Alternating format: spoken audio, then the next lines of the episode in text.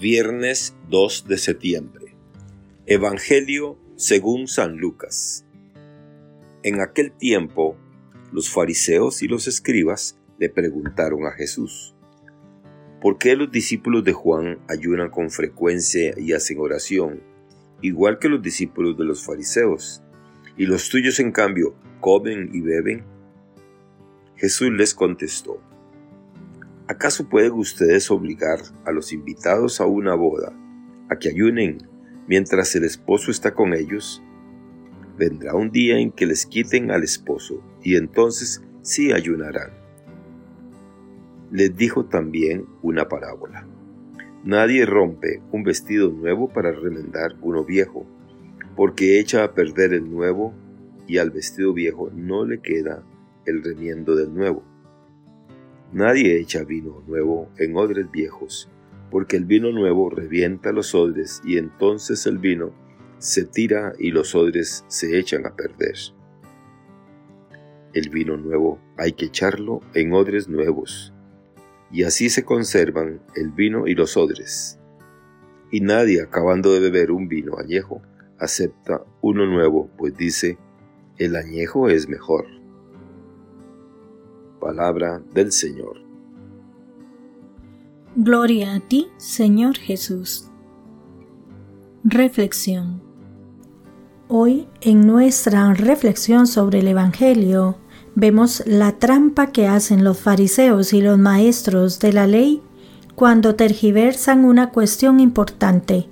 Sencillamente, ellos contraponen el ayunar y rezar de los discípulos de Juan y de los fariseos al comer y beber de los discípulos de Jesús.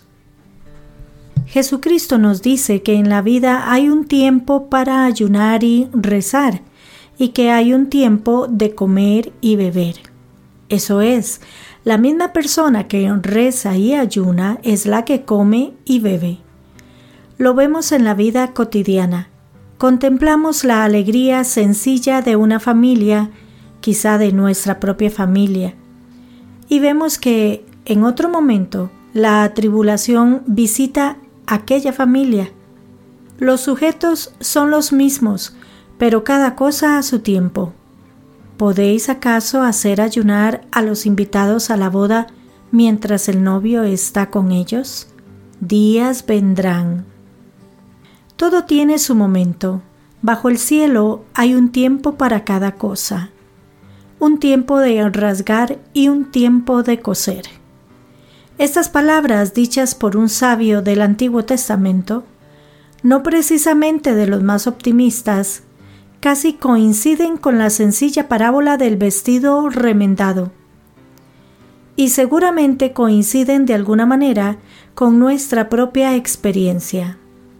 La equivocación es que en el tiempo de coser rasguemos y que durante el tiempo de rascar cosamos. Es entonces cuando nada sale bien.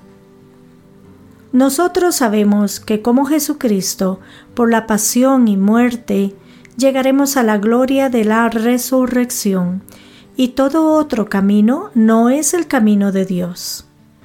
Precisamente, Simón Pedro es amonestado cuando quiere alejar al Señor del único camino, tus pensamientos no son los de Dios, sino los de los hombres. Según Mateo 16, 23. Si podemos gozar de unos momentos de paz y alegría, aprovechémoslos. Seguramente ya nos vendrán momentos de duro ayuno. La única diferencia es que, afortunadamente, siempre tendremos al novio con nosotros.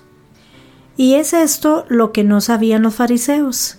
Y quizá por eso, en el Evangelio casi siempre se nos presentan como personas malhumoradas. Admirando la suave ironía del Señor que se trasluce en el Evangelio de hoy. Sobre todo, procuremos no ser personas malhumoradas.